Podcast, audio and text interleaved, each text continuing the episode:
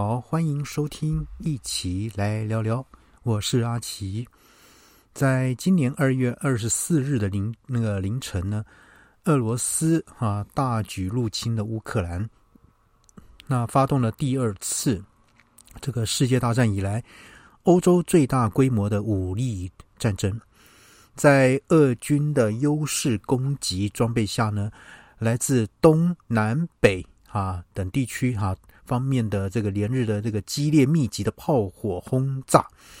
那乌克兰人民呢死伤哈惨重，三百万难民呢逃往国外。新闻报道，多数的难民呢是妇女和孩童，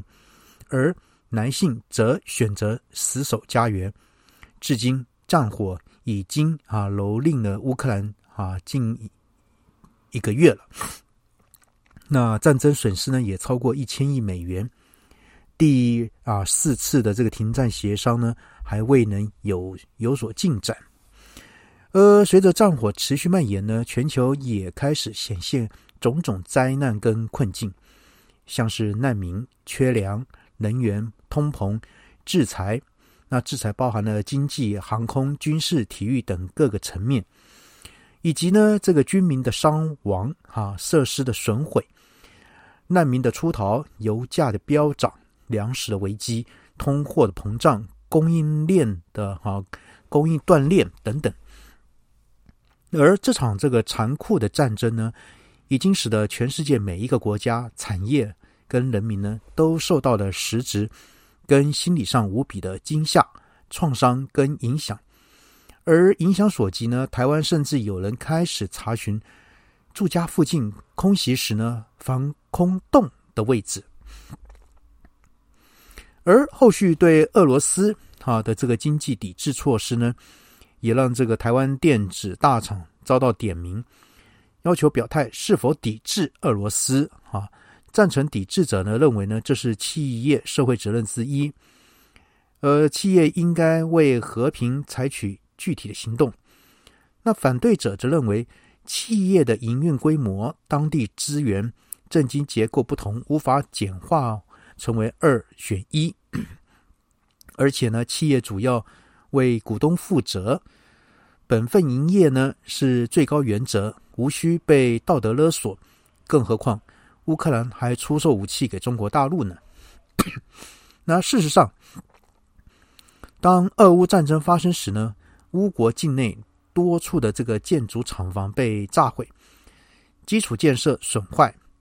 银行支付、物流资源的断绝。那跨国大厂所能够做的呢，就是尽可能啊安置当地的员工，提供这个遮蔽的场所、人道关怀、物资的资源等等。对于交战国的政治决策，企业实在是难以啊做到任何的啊这个决定。那在谴责这个战争暴力、痛心乌克兰难民啊境遇之际呢，呃，我们从哈这个在有心做这个永续发展的这相关哈这个从从业人员呢，此刻若是能思考战争对永续的影响，或呢具有及时且积极性的意义等等，那当然我们会从哈今天从巨观到微观的三个层面来看一看。首先，从巨观层面来看，若无当地配合，哈 SDG 啊一十六呢，将形同这孤儿化。呃，首先在十七个联合国永续发展的目标中呢，跟战争最直接相关的倡议呢，就是第十六个目标啊 SDG 一十六啊和平、公益跟健全制度。这个目标呢，它是在哈结束战争跟减少暴力，同时呢。也诉求啊司法对抗腐败跟贿赂，提升透明度，保障公益跟基本生存等等。那由于各国政府是驱动 SDG 一十六的主要角色，鲜少企业能直接着力，因此呢，也让 SDG 一十六呢成为人民之啊最迫切的需要。但是呢，却获得最少的资源啊，跟啊最少的资源跟啊资源啊，就是呃 support and resource 的这个目标。那此外呢，SDG 十六呢有十个啊子目标，那数量之多呢，却只有两个实现途径。似乎注定了他的这个理想主义的色彩。二零一九年，非营利组织哈这个国际制止武装冲突联盟呢，他这个报告呢就指出说，SDG 一十六的进展十分的缓慢。呃，GPPAC 啊组织内呢十个活跃国家成员的中呢，仅有三个国家在他的国家自主审查。这里面呢，揭露 SDG 一十六是该国的重点战略。那这反映了 SDG 一十六呢没有获得国际间应有的重视跟支持。那在这份报告里面指出，若缺乏在地化的进程、强烈的政治意愿跟执行联盟和统合方法的话呢，SDG 十六呢将形同孤儿化的目标。而依据这个联合国难民署的统计，目前全球约有八千四百万人流离失所，其中四千八百万是国内哈失所者，两千六百六十万是国际难民。同时呢，专家估计到二零三零年，全球极端贫困人口的六十二趴将是在高度 暴力风险。的国家内来求取生存啊，这个数字我们都非常的可怕啊！在过去二十年以来呢，从阿拉伯之春、伊拉克、叙利亚、巴基斯坦、阿富汗和非洲部分地区恐怖组织的崛起，美国、法国、孟加拉、比利时、土耳其发生多起大规模枪击和内乱事件。欧洲大量这个难啊难民涌入，造成国内的危机，以及近日俄罗斯入侵乌克兰的战争，这些人为的武装冲突事件呢，都让这个全球呢陷入了动乱之中，也让 SDG 一十六的和平目标呢更显得遥遥无期。好，那第二点呢，从刺激层面来看呢，武装冲突的环境条款，一九七零年代呢才被提出来。根据红啊国际红十字会在二零一零年发布的一篇里程碑的文章呢，写啊说到呢，国际上针对武装冲突事件，依照人民和环境保护对象订定国际人道法和这个国际环境法来要加以规范。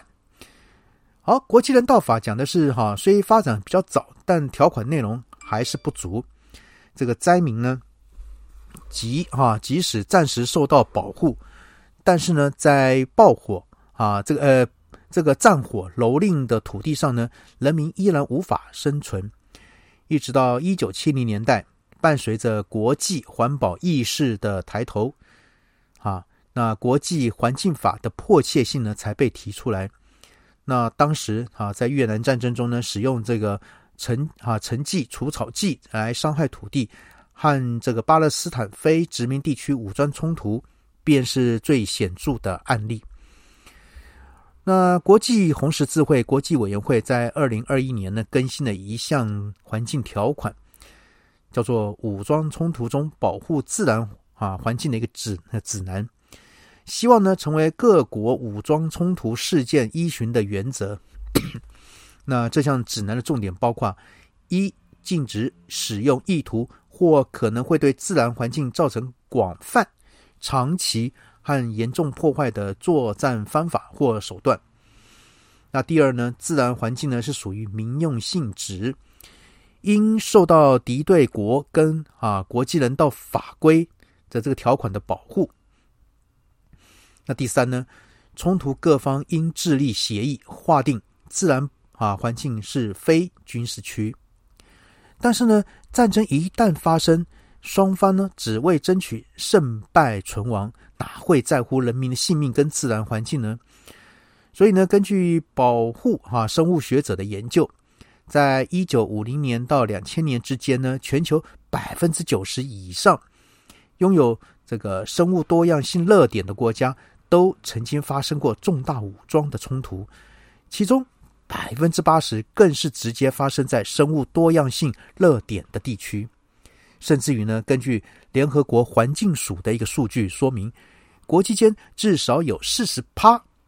的非武装冲突呢，啊，正该正在跟争夺自然资源有关。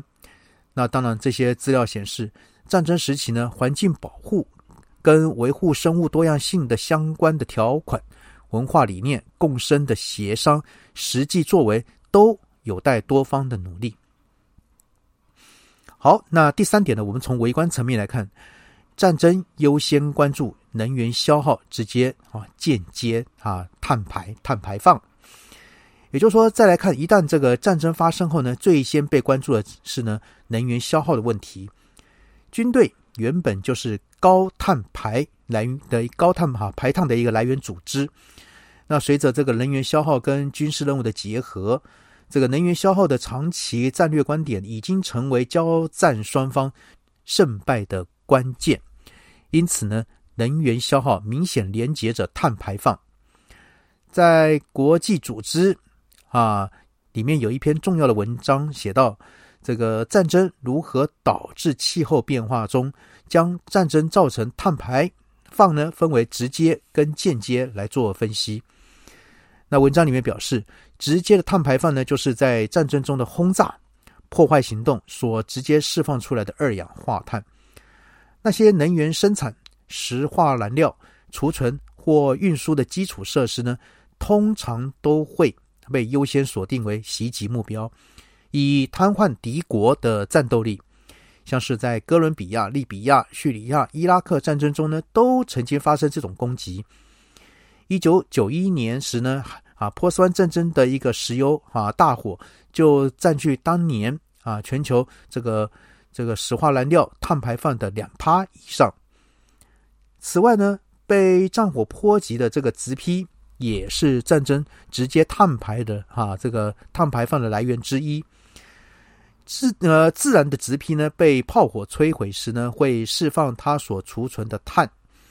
历史上呢，像越南、柬埔寨和老挝啊的这个战争呢，都曾经使用过化学脱液剂。而由于机械清除和成为炮轰的一个目标，使得越南损失了十四趴到四十四趴的森林。无人机军事攻击啊，更是极大化了这类的一个迫害。叙利亚农作物就曾遭受到袭击，以色列的保护区呢也曾被燃烧的风筝给点燃。那这个至于武装冲突的这个间接啊碳排放呢，最关键呢却也最难量化的是啊，这是这是最最严重的。那因为呢间接碳排放的监测跟统计呢牵涉跨部会。并会啊为长期影响，因此难以这个估算。要监测武装这个冲突的间接碳排放呢，必须先了解社会跟环境之间的关系，因为呢，对平民啊应对战争的方式有关。例如呢，当人员基础设施和市场受到了冲突影响时呢，人们对燃料的需求能会存在。往往会转向危害更大、效率更低的替代品，比如说啊，砍伐森林。而人道组织的救援行动呢，这个随着 碳的足迹呢，也是相当可观。为了提供这个灾民们的食物、饮水跟所住地啊，人道组织往往需要更大量募集、输送各项资源。到不同的地点。根据二零一七年有一项救援行动的统计，燃料项目呢就消耗了十二亿美元，占这个援助总支出的五趴。主要呢是用在物流跟发电使用。所以呢，随着战争时间的拉长，基础设施被封锁、老化或无人维护，同样也会提高碳排放的危机。像是利比亚百分之九十的废水。未经处理就排入大海，近一半的处理厂无法运作，或者呢，大型固体废弃物呢被留在街道上，人畜尸体呢或化学污染的啊这个垃圾被露天燃烧或非正规的掩埋，这些呢都将使得间接碳排放更加恶化。此外呢，军事活动所导致长期土地利用的变化也不断发生。例如，像乌克兰东部啊，这个国界沿线的植批呢被清除；缅甸呢能遭受这个焦土政策所苦；叙利亚、波斯尼亚、伊拉克呢，更出现跟战争有关的土啊水土流失，还有荒漠化的一个现象。那至于呢，战争之后的城市复苏呢，通常也需要付出极大的一个哈一个碳排放的一个成本。城市中使用爆炸性的武器，会造成惊人的破坏力跟碳管理的一个成本，包括碎片的处理、呃污染区的修复跟重建。根据估计呢，经叙利亚内呃境内呢，阿勒颇到赫姆斯呢，共一百八十四公里的碎片清除任务呢，就需要超过一百万辆卡车的运输。好，所以呢，总结我们来说呢，无论是从 SDG 一十六。武装冲突自然条款跟这个战争的直接哈或间接的碳排放的角度来看呢，战争对自然环境当然都带来巨大的负面影响，更不用说战争所导致的啊这个丧命、伤残、家庭破碎、文化破坏、历史仇恨、威胁、痛恨啊竞相被侮等等的这种恶性循环的后果。而这些呢，都是跟我们啊目前人类在推的永续发展的目标，往往是哈背道而驰。所以呢，在此呢，我们也呼吁啊，人们呢多一些和平啊，少一些啊仇恨跟战争，这样呢，才是我们地球能够啊永续发展的最重要的一个生存的依据。好，今天阿奇先跟大家聊到这边喽，先这样喽，拜拜。